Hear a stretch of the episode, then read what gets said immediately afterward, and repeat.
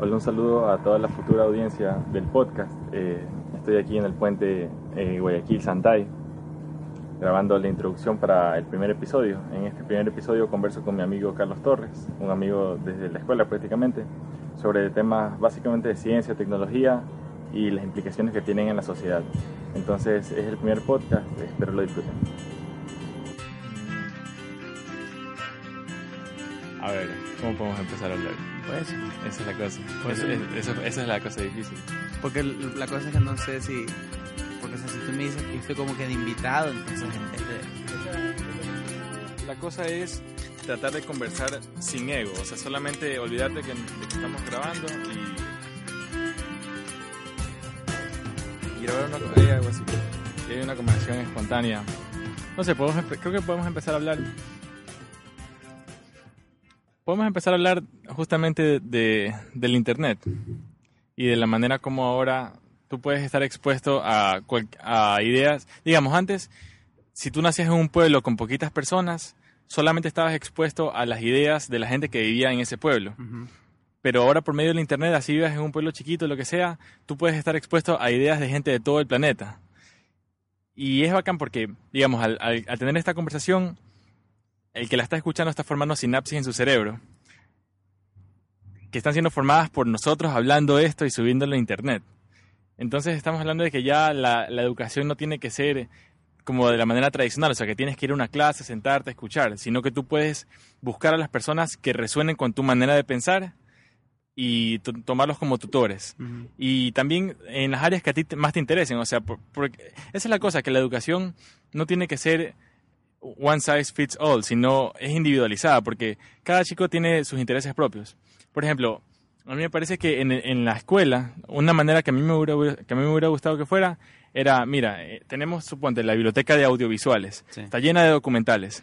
Escoge, elige el que, te- el que a ti más te interese y ponte a, a- o sea, solamente darle, darle rienda suelta a la curiosidad. Tú sabes, el, conoces el sistema educativo Waldorf. No, ¿cómo es eso? El, creo que es un alemán, ¿no?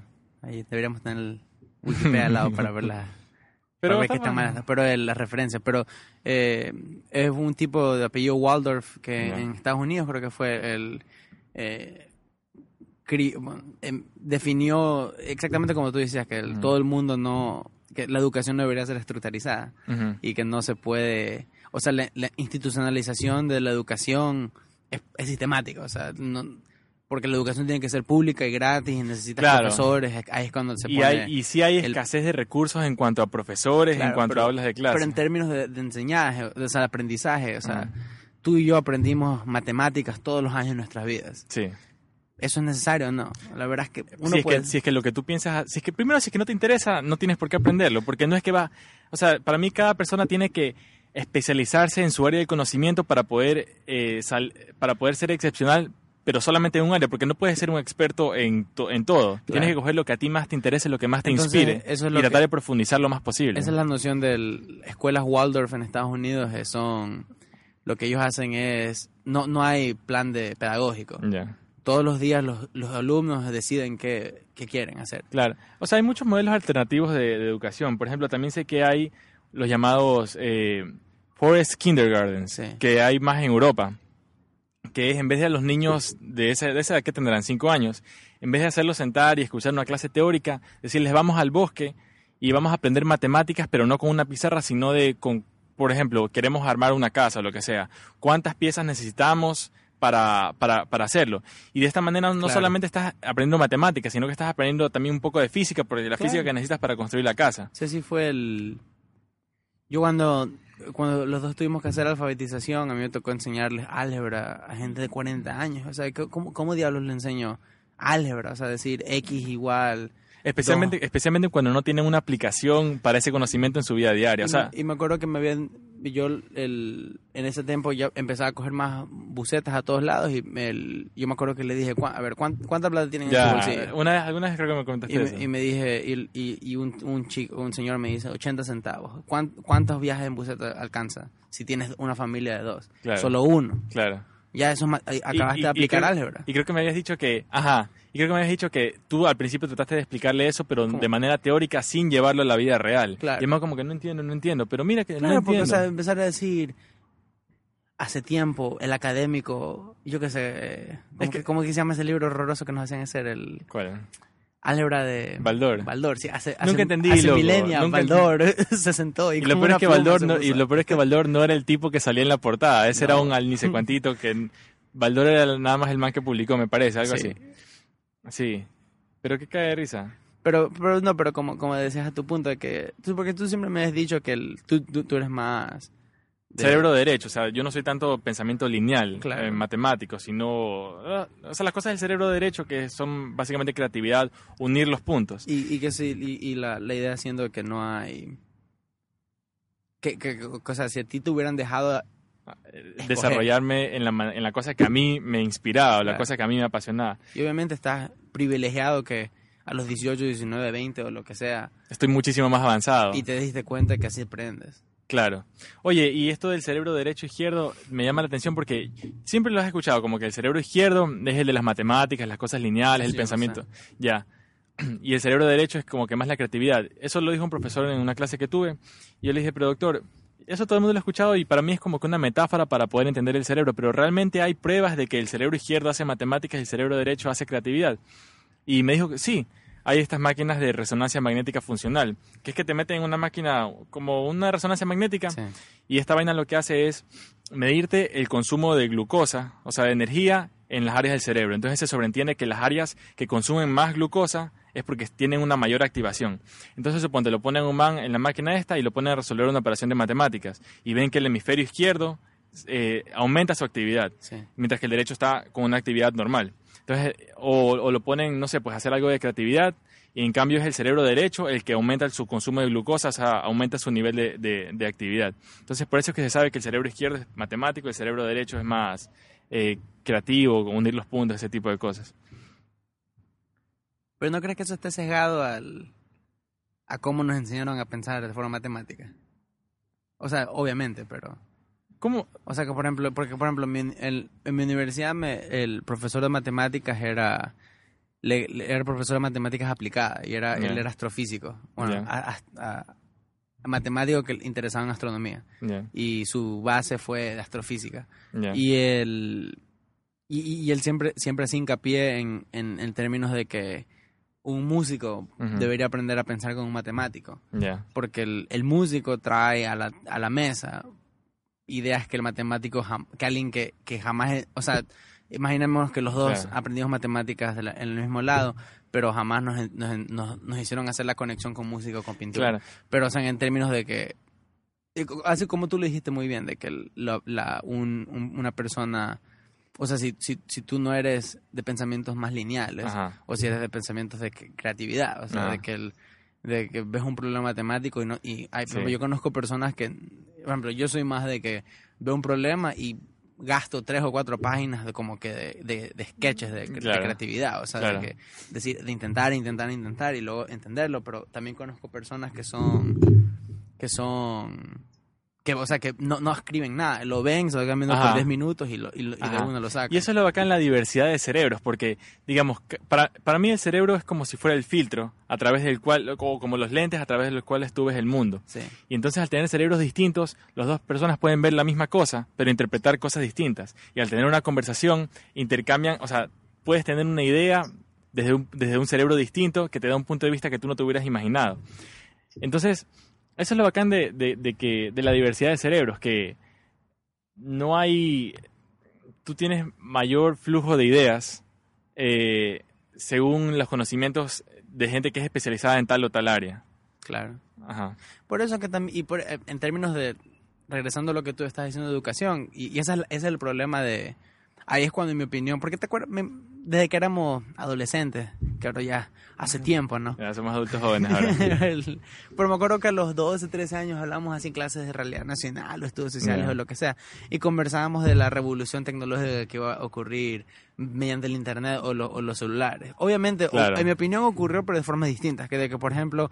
¿Qué el- decían? la- pero o sea, en términos, por ejemplo, de que eh, hay gente que dice que la información, la libertad de información y el internet son el verdadero... eh, son la verdadera lumbre de la democracia. Porque, Claro. o sea, porque no, por ejemplo, Snowden o Assange nos han enseñado de que no, te, no puedes esconderte de, de- de- de lo que publicas en Internet. Claro. O, o- o a cinco años en adelante, este, este podcast nos saldrá Eh, claro. y, y nos diremos, chucha, ¿qué estamos pensando? Está grabado. Bueno, es que siempre vas evolucionando y cambiando tu manera de pensar según los nuevos inputs de información Claro, que tengas. Pero el- la cosa es que um, el, el- ahí es donde, cuando hay que, mi opinión hay que ser un poquito más cínico, porque, o sea, digamos que los dos somos de, de pueblos en Europa del Este, y, ahí, y, no, y todos, todos piensan iguales, y ahí tú vienes del pueblo A, yo vengo del pueblo B, Ujú. y los dos, mediante nuestro iPhone o el Galaxy o lo que sea, encontramos una, una discusión de, de Terence McKenna Ya. en, de- sobre, sobre la con- sobre la conciencia universal y colectiva, etcétera, etcétera. Entonces no,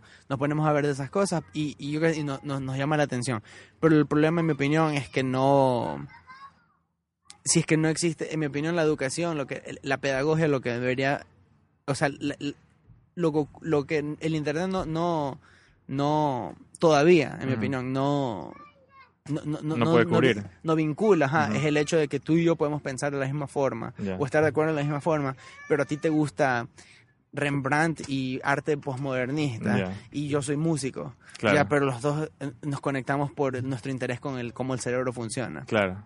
Y eso es que en, esperemos, en, en, en- mi opinión, profesores o universitarios o, o- o- o académicos en general en, en sistemas educativos, pa- ahí es donde cuentas con el profesor como que el, como que el que tiene la batuta. O Claro. sea, de que él dice, bueno, Rafael Claro. aquí es muy bueno para matemáticas, pero es demasiado desorganizado en sus pensamientos. Claro. Y Carlos acá no es bueno en matemáticas, pero este eh, pero te hace 1, 2, 3, 4, 5 los pasos y los sabe memorizar. Claro, pero- Si los pongo en el mismo grupo, Ajá, o sea, haces un grupo multidisciplinario en el cual todos, todos se potencian mutuamente según las fortalezas de cada uno. Y las debilidades, bueno, pues no le paras bola porque no las aplicas. O sea, si yo no soy bueno en matemáticas, no importa porque mi grupo interdisciplinario hay una persona que, que me llena ese vacío. sí.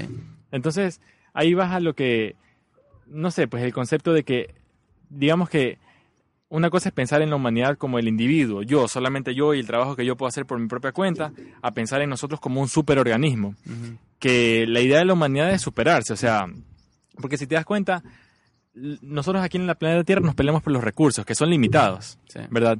Pero si te das cuenta, si toda la humanidad nos pusiéramos de acuerdo para tratar de solucionar los problemas de pobreza y de falta de educación y todo eso, acabáramos con la pobreza y de- de- destináramos, en vez de gastar recursos en guerra y en esas cosas, en educación, salud, saldríamos adelante en esos problemas y podríamos empezar a, a trabajar en, en investigación espacial, en exploración espacial. Y en el espacio hay cantidad infinita de recursos, loco, de, Sí. ¿qué será? De oro, de diamante o de cualquier cosa que, o sea, no hay escasez. No sé si te acuerdas en la clase de Economics en cuarto curso, que en el primer día nos dijeron, bueno, el motor que mueve la economía es que aquí hay escasez, hay Sí. escasez de recursos. Y por la, la escasez de recursos tú tienes que ver cómo distribuyes, tú tienes que ver cómo distribuyes las cosas.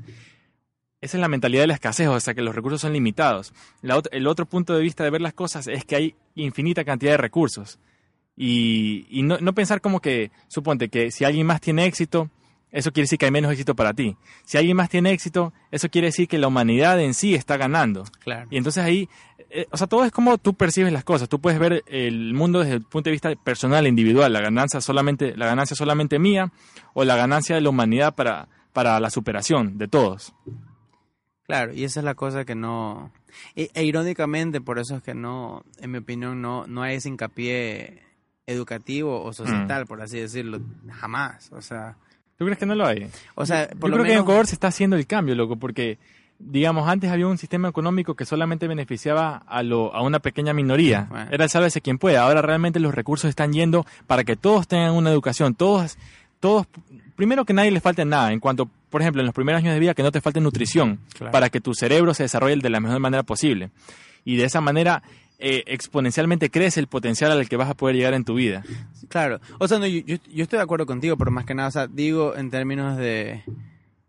En, en términos institucion- institucionales, en términos laborales capitalistas, o sea, en mi opinión, este país y la mayoría del, del, del hemisferio sur ha sido basado en, en, en bueno, han, sido, yo. han sido diseñados, han sido diseñados en, en, en, en, en- términos bastante egoístas, o sea, Claro, de que, como de por que, ejemplo- por ejemplo, de que mi trabajo es para mis hijos. Ajá, ya, claro, por ejemplo. O mis patentes. Yo puse el dinero para investigar esta cosa y así sea una medicina que puede salvar vidas, como yo hice el dinero, la ganancia tiene que Claro, venir ¿cómo, para mí. ¿cómo que se llama ese man, el, el que inventó la penicilina?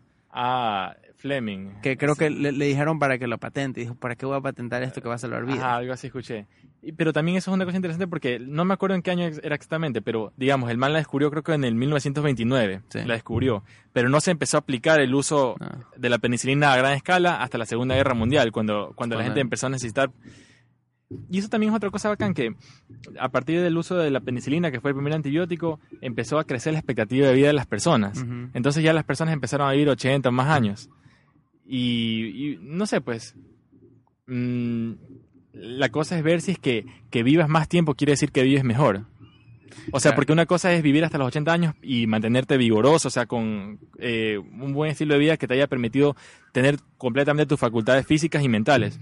Otra cosa es llegar a los 80 o más años en una silla de ruedas eh, incapacitado prácticamente. O sea, no sé, pues tal vez yo soy muy trágico, pero ¿para qué estás viviendo si estás así? Eh, cl- Claro, pero y por eso es que digo, o sea, e- en mi opinión es una eh, se re- para lo que, o sea, para eh, para en verdaderamente eh, desbloquear ese potencial humano, o sea, Ujú. colectivo, se necesita ta- eh, es es una se necesita una total desprogramación, o sea, de, Un cambio cultural desde cero, o sea, claro, o sea, de, de- de nuestros hijos quizás cuando sean Pero- cuando tengan 60 años quizás podrían Pero lo bacán es que nosotros somos la primera, o sea, no sé, somos la primera generación que prácticamente ha crecido o está creciendo con el Internet. claro. Y que ya los paradigmas antiguos de egoísmo, del yo, yo, yo, solo ganancia para mí, ya nos damos cuenta que ya no son válidos porque... Y no eso sí, y es- y eso sí es que, por ejemplo, del, ni siquiera nos ponemos a conversar todavía del, bueno, o no todavía del, de los cambios cognitivos eh, evolutivos que ocurrirán, yo que sé, en 20 años, porque Claro. el internet no es que, o sea, el No es que internet se detiene. no, y, es- y no es que no es que es un no es que es viejo, pero tampoco es joven. Pero o sea, el- lo- con lo que estamos es un niño recién. Claro, ajá. pero con lo que estamos grabando, o sea, yo me acuerdo la primera vez que cogí un iPhone en el Ya. 2006, me acuerdo que Ajá. estaba en en ¿cómo que se llama ese lugar? Era en en, Un iPhone, pero... Sí, no, pero era, era, era, en- era, en- era una tienda, en una distribuidora Pero Mac, creo que salió en pero- 2007 el iPhone, ¿no? Creo que 2006 2007, creo, puede, puede ser, pero el, bueno, Bueno, en todo caso un smartphone, eh, el pero- primer esbozo no, de no, smartphone. no, porque era, era un iPhone, porque si yo se había cogido los, Ya. esos, los, los horrorosos esos de... O el lo- primer iPod también. Yo me acuerdo, cuando- pucha, ¿cómo puede ser que en esta cajita tengas Claro. más capacidad de, de música que ni sé cuántos CDs? Pero el, pero claro, o sea, en mi opinión ahí hay esa, esa como que disonancia cognitiva, cognitiva. Mm. Pero el, pero me acuerdo la primera vez que cogí un iPhone era en, yo que sé, así tipo un- una tienda así de, de electrónicos, Mm. así, y yo eh, eh, abrí la, la el, iTunes, Ya. o sea, lo que digo, música, y, y, y- e hice para arriba. Ya. O sea, y moví el dedo para arriba y me acuerdo que ver, o sea, la, intu- la- o sea, porque Lo eso es intuitivo buen- que lo, es. lo intuitivo, pero eso es buen diseño. Ajá. Pero lo intuitivo de que era, o sea, en términos de inercia, o sea, de que esta cosa se movió para, como yo le digo, y luego aplasté de nuevo y como que la detuve. Claro. Y luego, sin que nadie me diga nada, yo sabía cómo hacer zoom, o sea, cómo Claro. hacer la, la página más grande porque lo pinchas y lo haces más grande. Claro, y esa es la idea de que en la tecnología tú estás manifestando la mente humana. Claro. O sea, Y- es una extensión de tu cerebro lo que estás, lo que cambio- puedes manipular con la tecnología. Y, y- y eso, y eso es una locura. O sea, me, me- me imagino que, me acuerdo cuando éramos, chi- cuando éramos los dos, éramos chiquitos, que eran, me imagino que tus padres también tenían un, un ¿cómo que se llama? Tenían un... Agua. Un celular walkie-talkie de los No, grandotes. Claro, y también tenían los... los, A los, ¿Cómo que se llama esa vaina? Los... Eso que tú decías, quiero mandar un mensaje para Sí, tal sí, persona, sí, tenías que llamar a un número y decir, un, un mensaje para tal. Y te Y decían, los beepers. Ven, los beepers, sí, Ajá. los, los pagers, y te decía, ven a la casa en dos minutos. o Ajá. algo así. Y tenías que mandarlo como que un poco más en código. Pero me acuerdo que o sea, eso estuvo, que Pues cinco, cinco años, dos años en este país, y luego de una nos, lo- Nos catapultamos a, los al- al- al- SMS. así, a- a como, me acuerdo que era, es una habilidad que ahora ya casi nadie lo, que casi todo el mundo lo perdió porque ya no hay teclas. Claro. O sea, ya no hay teclas en nuestros celulares. Claro. Me acuerdo que un, un amigo una vez estaba, no, no estaba en un estadio, en un estado sobrio, y yo le presté mi celular porque yo tenía un celular, yo tengo, todavía tengo celular, era, un- era un celular con teclas. Ya. Y fue como hace tres años. Y me acuerdo que yo le, él me dijo, préstame para. Está hablando con dice que yo sí, allá. Y le presto el celular para hablar. Y me acuerdo que saca. Él, él sa- saca el celular y, y empieza a aplastar la pantalla. O sea, la pantallita. Empieza a Ajá. aplastar la pantalla donde Ajá. estaba colgar. Sí. Y yo le digo, no, aplasta el botón rojo. Y luego se me queda viendo y dice, ¿sabes cuándo fue la última vez que aplasté un botón en mi celular? Y Claro. yo, viste, man. Y dice, hace tres años que no aplasto. Pero digo, oye, ni que fuesen, o sea, nuestros abuelos, o sea, por último, Claro. o sea, de que cuando ellos, eso sí es cuando, cuando intento explicarle a mi abuelita de cómo, cómo, o sea, de, de dónde es que salen las fotos de, de- de Facebook. Claro. O, o si no, eh, por ejemplo, esto que estábamos hablando de que en el, en el primer iPod, iPod Claro. tú no podías creer que en esa cajita entren, no sé, 100 canciones. Claro. Eso para un chico de 15 años o menos ahorita se escucha como que ¿cómo? no se puede explicar un universo Un de esa manera. Un chico de 15 años ahorita nació, Nació cuando- con iPods. Y, o si no en Word. tú- Los disquetes, sí. Ajá, los disquetes. O sea, para, la cosa para grabar es un icono de un disquete. Un chico joven dice, y esta vaina yo nunca la, nunca la vieron uh, utilizada en la vida y, real. y- y lo chistoso es que son. Y, y- y eso es lo chistoso porque tampoco es que es ponernos el sombrero de anticuados o cosas así, pero lo chistoso porque es más eficiente. O sea, Claro. yo no extraño los CDs, ni tampoco cassettes. O sea, porque era, eran, era un estorbo. Me Claro. acuerdo que. Me acuerdo Ah, sí. meterme en el carro. cuando chiquito, irme. del- cuando mi, mi, mi papá. eh, me, eh, abría el carro y ver, ¿qué música queremos escuchar? Y abría esa carpetota Claro. gigantesca donde estaban toditos sus CDs falsetas. Y, es- y ahora es lo mismo, o sea, tampoco, tampoco es que eso no ocurre. O sea, Ujú. ahora tienes el, el, el, el, el cable auxiliar Sí. y lo pones en tu iPod y luego tienes que buscar entre las miles de canciones que tienes de, de tu Ajá. iTunes o que decidiste O si poner. tienes acceso a internet, puedes buscar de la infinita cantidad de canciones en internet. Claro. Pero esa es la idea de que cada vez la tecnología eh, puede poner más cosas en un solo sitio. Por ejemplo, antes, ahorita el iPhone tiene cámara, tiene eh, redactor de texto, tiene eh, grabadora de voz, o sea, tiene todas las todas las todas las, las utilidades en un solo sitio. Antes tenías que tener todas las cosas por separadas, un teléfono, una grabadora de voz, una cámara, una videocámara, una grabadora, eh, no sé, todo, todo era por separado, ahora todo entra en una sola cosa. La idea es que la tecnología no es que se va a detener, sino que va a seguir avanzando. Entonces, ¿qué va a pasar cuando todos estas, estos, estos implementos estén integrados directamente con el sistema nervioso nuestro? Claro. Y que, o por ejemplo, con el Google Glass. Tú estás, digamos, ahorita si tú quieres tomar una foto de algo chévere, tienes que sacar el teléfono y tomar una foto. ¿Qué pasa cuando tengamos el Google Glass o cualquier, o el equivalente? En el ojo. En los lentes, eso más en el futuro. Directamente en la retina, tú ves una cosa y probablemente ni siquiera tengas que tomar una foto, sino que todo lo que estás experimentando va a ser grabado y subido directamente a la nube. Claro. ¿Y cómo va a ser la versión del WhatsApp en el futuro? O sea, ya va a ser va a ser una conectividad total. O sea, esa es una idea que me fascina, loco, de que poco a poco la tecnología nos está permitiendo de nuestras conciencias individualizadas formar una sola. Claro. Si es que, si es que te gusta o no. Te gusta o no, no puedes parar. O sea, lo, que, lo máximo que tú puedes hacer es direccionar ese avance tecnológico en una manera que te beneficie Claro, o beneficie a la humanidad. Yo me acuerdo que una vez, el año pasado leí un artículo de, era una psicóloga hablando de cómo ella como psicóloga estaba sintiendo que se volvía loca. Porque cada vez que hablaba con, con- que conversaba con, yo qué sé, con el novio, con la mamá, lo que sea, ya habían, a- a- a- a- se había creado un, un, como tú dices, un sinapsis cognitivo, de- emotivo para, por ejemplo, está, está mandando un mensaje, no sé cómo, cómo aunque todos, todos estos, estos, estas mensajerías se ahora se parecen. O sea, por ejemplo, cuando estás en Facebook Messenger o el iMessage o el WhatsApp o lo que sea, se ve visto a Ajá. esta hora, enviado, recibido y aparte se puede ver Si que- está que- escribiendo el mensaje en si ese está- momento. Y, eso que lo que a mí me parece una araña en tu micrófono. Sí, no. El, casi abuelo, pero no, eso no es bueno para el podcast. No. Pero el. Eh, y, y eso a mí lo que me da más risa, porque, o sea, me imagino que tú también has estado en ese momento de que tú, vamos, que tú me escribes, o yo te escribo a ti, o, y, y si es que te importa o no, cuán- quién es la Ah. persona que te está escribiendo de vuelta. Pero ahora tenemos la, la- el privilegio, no la Ah. oportunidad, el privilegio de saber cuándo este otro ser humano está redactando un mensaje para responderte. Claro. ¿Y qué te parece la idea de que la tecnología nos está permitiendo de cierta manera, de cierta manera tener telepatía? O sea, ya las distancias realmente no importan. Tú puedes ah, sácala con hay una araña en el micro. Eh, bien. Saltó. Gracias. Que la tecnología nos está permitiendo tener telepatía. De cierta manera es como si fuera magia, o sea, telepatía mediada por tecnología, no importa las distancias. Tú puedes estar en China, yo puedo estar en Ecuador y te puedo enviar desde mi mano, enviarte un mensaje de texto y te llega al instante. Sí.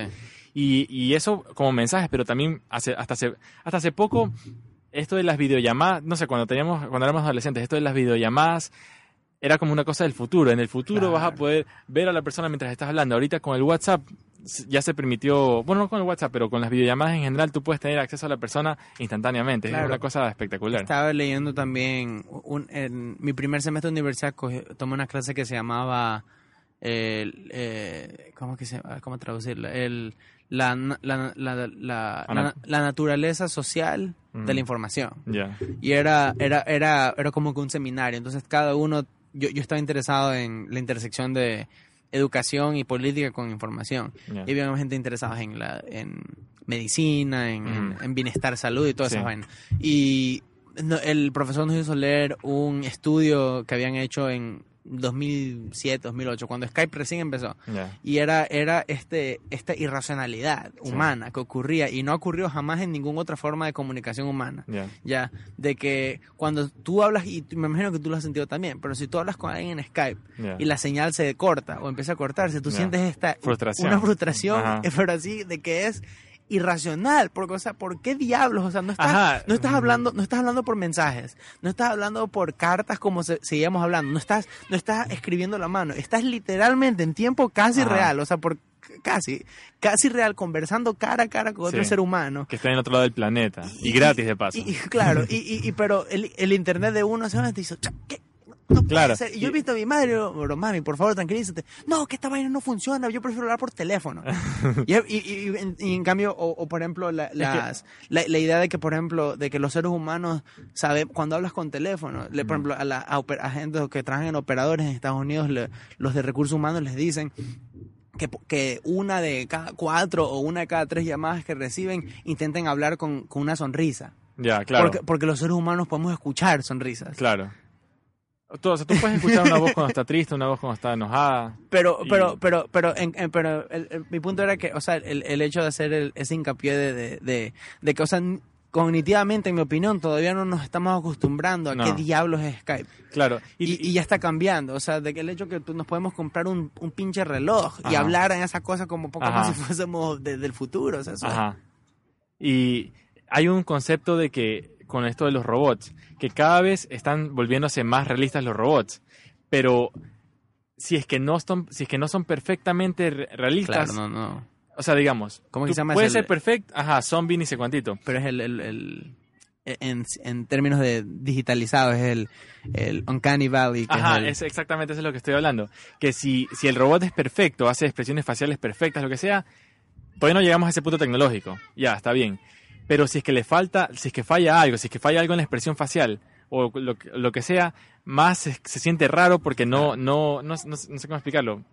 Bueno, no sé, creo que se, se me pasó la idea, pero... No, pero de que es de que, o sea, de que no, no se necesita, o sea que no, no, un detalle chiquito daña Ah, absolutamente toda la interacción. exacta- ajá, o sea, tú sabes que esto no es un ser humano. Ajá, Y, y, pero eh, eso es lo que a mí me risa como, porque en mi opinión ya hemos llegado a eso con los chatbots, ¿sí me entiendes? O sea, tú has visto eso, de que, porque son, porque es texto. Claro. O sea, pues esto, esto, él escribe un algoritmo que aprenden con todo lo que le hablas. Un artista, eh, un artista sí, hizo sí. una instalación hace unos años de, en, en- una conferencia increíble que se llama el H Plus Conference, que es el como que es, to- es todo sobre el poshuma- el poshumanismo. ya. O sea, para ver... ¿Qué es el poshumanismo? La simbiosis de la tecnología con claro, los humanos. la idea de que, que- qué ocurre con los seres humanos, o sea, como tú dijiste, ahorita vivimos la, la, la, la edad promedio humana de estar en los setenta y pico de años, Ajá. o sea, en, en todo el mundo. Sí. Ya, y en países desarrollados como Japón es ochenta y pico, noventa y pico. Y, y eso, eso es horroroso, porque o sea, nunca en nuestras vidas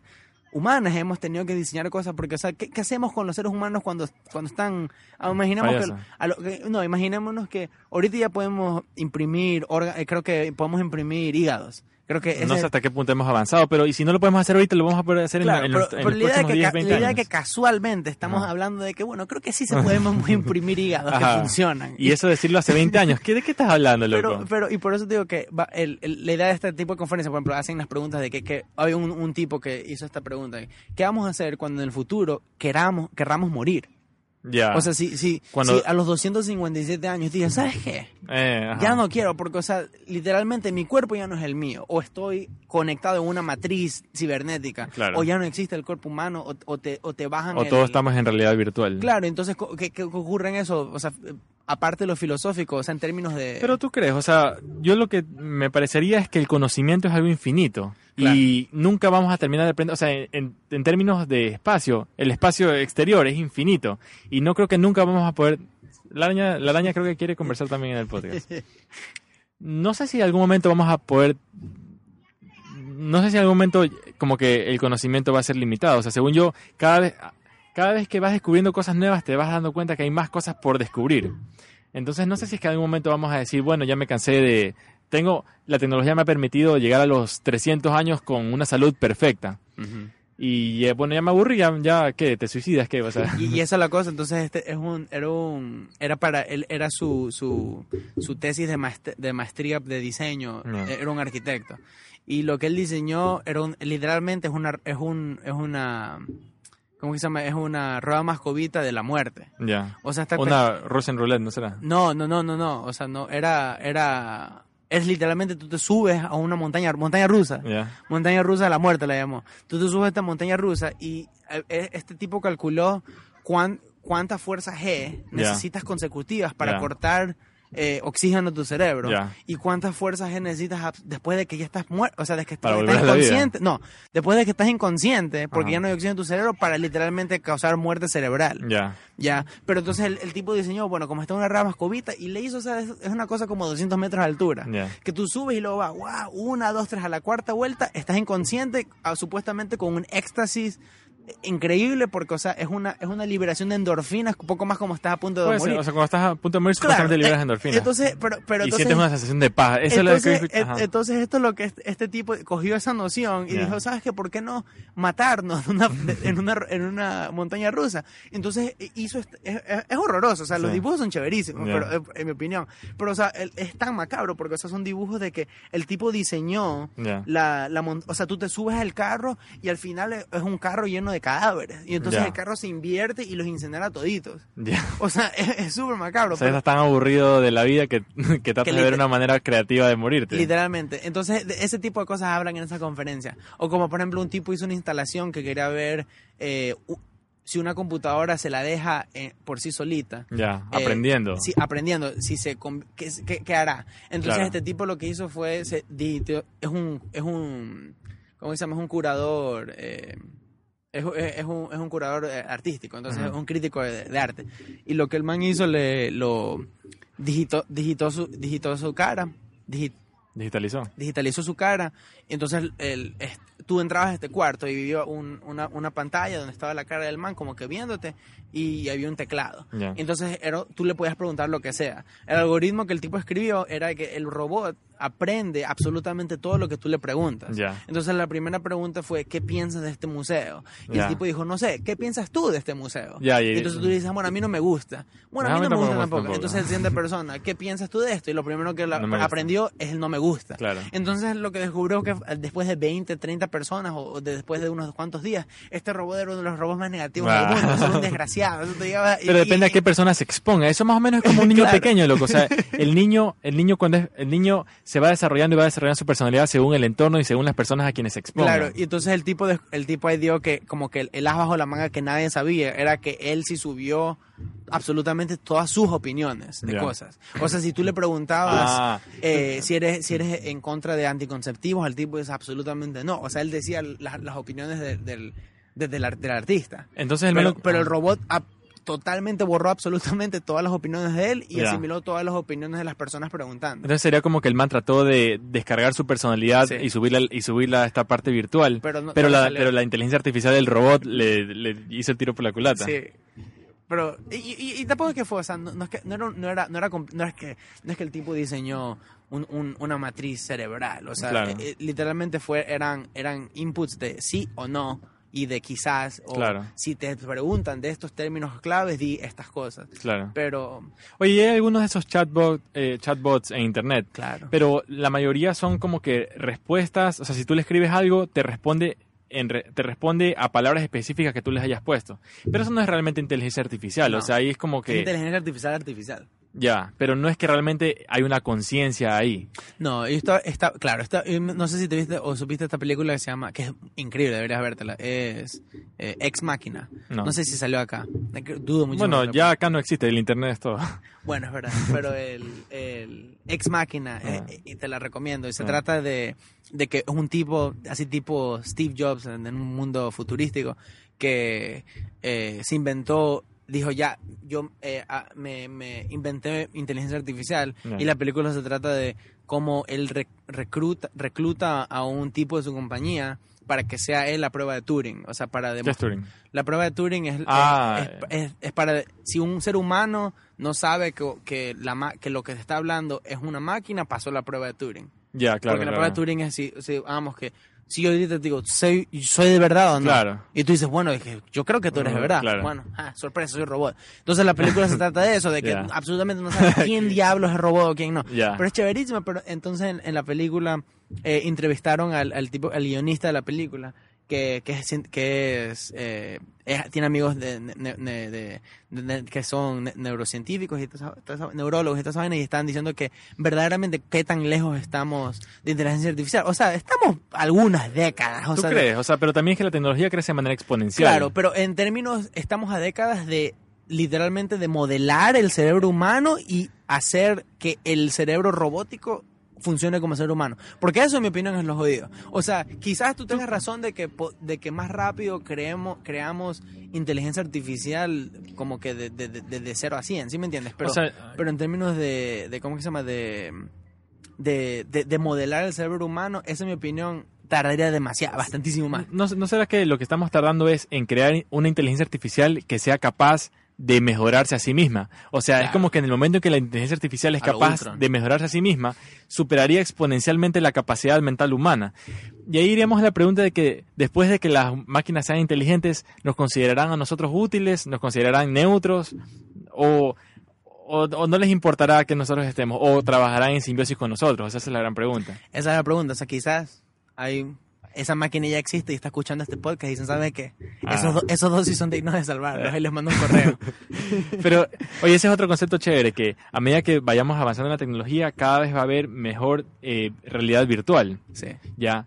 Y el concepto de que qué pasa si esta vida que estamos viviendo en este momento Claro. realmente es una simulación, una realidad virtual, a la, que, a la cual eliges entrar antes de, antes de nacer, digamos. Tú sabes que hay un... y nunca me lo vi, por, pero está en mi lista de más de 100 películas que te películas te- que tengo que ver, pero, o sea, sí me he visto eh, eh, Matrix, o sea, la primera, obviamente, pero cuando sacaron la edición especial del- de, la trilogía de Matrix, No el- sacaron la edición especial y lo que ellos hicieron, trajeron a unos seis u ocho filósofos Ya. y los hicieron ver las películas y ellos hacen el comentario, o sea, no, no es el director ni nada, Ah, ya. son filósofos, entonces uno de ellos dicen, "Tú- Ah. ustedes sí saben que técnicamente, o sea, Esto puede ser una en, simulación. en- ajá, en términos de lógica, Sí. absolu- no hay absolutamente una forma, porque esa es, esa es la belleza de, de- del, de, bueno, dependiendo de qué, qué tipo de cosas Que sea belleza para ti. ingieres, bueno, qué tipo de cosas ingieres y qué tipo de cosas sientas, de que, o sea, tú y yo, no, no, no hay absolutamente una forma en que yo pueda probarte a ti que mi vida Ajá. se parece a la tuya. Ya. O sea, de que el chocolate o que Sabe un cigarrillo o, o los colores, que eso siempre me dicen a mí. Claro, bueno, porque pero tú, tú eres- tú eres- tienes ese sesgo, ¿no? Pero el, pero, pero en términos de que es verdad, o sea, podemos llegar en el año 2087, Ujú. creamos, al, creamos el, el- la primera vez una realidad virtual totalmente eh, Unificada. unificada y nos meten a esa cosa y empezamos el, el- empezamos de cero de nuevo. Claro. O sea, hay gente que piensa, hay unos gente que no sé si estén lo, lo Muy llamarán tostado. medios tostados o medios loquitos, aunque ellos dicen que son Bueno, los, pero hay los un, iluminados. hay un borde bien corto entre la locura y la genialidad. Claro, y entonces hay gente que dice que ellos dicen que nuestros sueños son cuando la, A la conciencia se unifica. está como que se vuelve como que loca, así como que, Ya. oye, no, no, no, no, y entonces ahí es que y es verdad porque nuestros sueños y esas cosas, sueños y el, el y el como tú como tú sabes saber más que yo, porque tú estudias esto, que los sueños y dormir es una de las cosas que todavía no entendemos qué diablos pasa. Y, y eso es lo que estaban diciendo que que absolutamente todas las personas que vemos nuestros sueños no son creaciones de nuestro subconsciente. O sea, todas estas personas que andan caminando al lado de nosotros ya están ahí, plasmadas. O sea, quizás unos más que otros. O sea, yo de ti sí me acuerdo tu cara, pero, o sea, de que un, una persona que no conocemos o un desconocido en Ajá. nuestros sueños nunca son desconocidos. Claro, Y- puede ser. claro, pero, pero ahí también ese tipo, esa película tipo así, Waking Life esas cosas. ¿eh? De que no, de que no, de que nuestra nuestra existencia pueden ser los últimos cinco segundos de nuestra vida, Claro. de que no y que no, no hay forma de probar esa vaina, pero Bueno, creo que ya mismo se va a hacer de noche. Eh, ah, por si acaso. Bueno, este fue, este creo que fue el primer episodio del podcast. Estuvo, estuvo, estuvo Sí. bien. Estamos por si acaso en el Parque Samanes, en Guayaquil, Sí, Ecuador. nos- nos están viendo como loquitos. Sí, porque pasó, pasó un guardia en bicicleta y ¿qué está No, haciendo pues, no, con una laptop, Tú, una tú- cámara? tú- tú estás con suerte porque estás a la espalda del, del Ah, tú pasillo. lo viste, Todo, el mundo, todo el mundo se me queda viendo. Dice, ¿qué estos manes qué están haciendo? Ay, sería tan cae de risa. un- una señora pasó ahí con la familia diciendo, No, joda, yo no vi- mijito, mire, mijito, ¿qué están haciendo? Y dice, wow. es que- Están... Oye, pero es que no sé si parecemos terroristas o, o- o intelectuales. O sea, estamos, estamos teniendo una conversación y casualmente hay una computadora grabando lo que estamos diciendo. y la Claro, idea claro. es subir esto a internet para difundir ese tipo de ideas. Claro. Y poner nuestro granito de arena en, en la difusión de ideas para un cambio cultural. Sí, pero eso también debería porque ser porque el- esa es la cosa que te- cuando tú escuchas una idea, tu cerebro nunca vuelve a ser el mismo, porque ya se expandió tu conciencia. Sí, por ejemplo, yo ayer, por ejemplo, justamente ayer estaba, estaba no, no discutiendo, porque no era una discusión, Ya. pero era, era un Debate. debate, Con, con mi, con mi querida mami. Y era, ella me estaba diciendo, "Mi- mijito, tienes que entender, esta, este país es distinto como el que, que vienes. Y le digo, ¿en qué sentido? Y me dice, es que claro, pues en- tú tienes que saber que aquí, o sea, aquí la gente se, aquí la gente se, se va como con el, como te miro, como, como te miro te juzgo. Yo digo, Ya. pero yo, mami, eso es en todos lados. Es, es cuestión de que si, si es que a ti te interesa o no. Claro. O sea, de, de esos prejuicios. Y le dice, o sea, obviamente yo le dije, por ejemplo, yo tengo tatuajes en mi brazo. Ya. Obviamente sé que para mi primer eh, entrevista de trabajo yo no voy a salir con camiseta manga corta, Claro. porque solamente tengo camisa de manga larga. Pero eso no quiere decir que yo esté de acuerdo con el hecho de que esta otra persona Claro. me esté prejuiciando. Y luego, y luego me dice, no, pero o sea, tú sabes, bla, bla, bla. Y luego me- mi- me- y yo, le, y yo le interrumpo, le digo, es como por ejemplo, man, tú me aceptas como hijo. Y me dice, claro, pero soy tu propiedad, Mm, ¿o no? claro. Y entonces creo que jamás en mi vida, como un muchacho de 23 años, le he preguntado eso a mi madre. Claro. Pero es cuestión de eso, de que, ¿quién- ¿cuántas personas, les ha- cuántas, cuántos padres alrededor del mundo les han hecho esa pregunta? ¿Tus hijos son tu propiedad o no? Claro, Esas son, es que ya son conversaciones un poco más profundas. Claro, y, pero, pero en términos de, de esa idea, o sea, yo le puse esa idea y la cara se le cambió y le dijo, bueno, no, pero o sea, tampoco es que, tampoco es que no, y o sea, yo vi el, el Claro, o sea, hoy, hoy vas a tener, si tienes una manera de pensar un poco distinta, tal vez tengas algunos choques con la sociedad. La cosa es tratar de, según yo, es tratar de maniobrar para no tener problemas, sin embargo, mantenerte de manera íntegra para poder, eh, con tu personalidad única, dar ese mensaje como tu regalo a la humanidad. Esa, esa es la idea que yo tengo. y no, no hacer que te odien.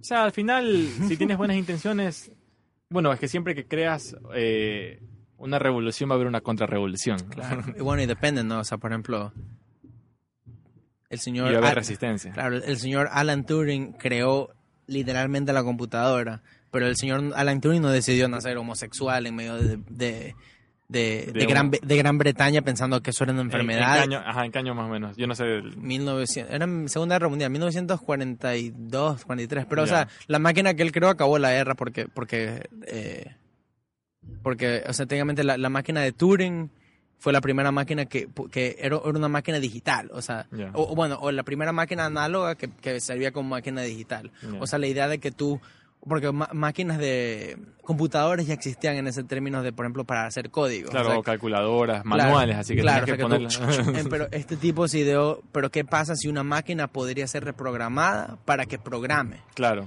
O sea, como una computadora. Claro. Y entonces el y técnicamente acabó la Segunda Guerra Mundial porque porque porque aprend- porque su máquina aprendió todo aprendió cómo a resolver todo código código encriptado del mundo, Mm, a- ya. es esencialmente los alemanes. Lo que sí no le dijeron es que bueno, pero el señor Turing es homosexual. claro. Y aparte de eso, te- el, el- eso era, era ilegal en Gran, Breta- en Gran Bretaña y le mandaron a hacer eh, tratamientos, eh, tratamientos horror- Hormonales. horrorosos hormonales que le destruyeron absolutamente todo, o sea, hormonalmente y, eh, y químicamente. Ajá. Depresivo y luego se... Ahí dicen que la leyenda, no, nunca lo descubrí, pero por eso dicen que Steve Jobs eh, diseñó la Apple como una, una manzana Mordida. mordida porque Alan Turing se envenenó con una Ah. manzana envenenada. Ay, no, no- no Y entonces, escuchado. y, y aparte está la, el, el distinto, ¿cómo que se llama? La, la, la, la, la, la metáfora de que es la, la manzana de, de- Claro, de- de la manzana del fruto prohibido de la Claro. información que va a cambiar al mundo. Bueno, creo que ese fue el primer podcast. Estuvo muy bien. Eso. Hablado.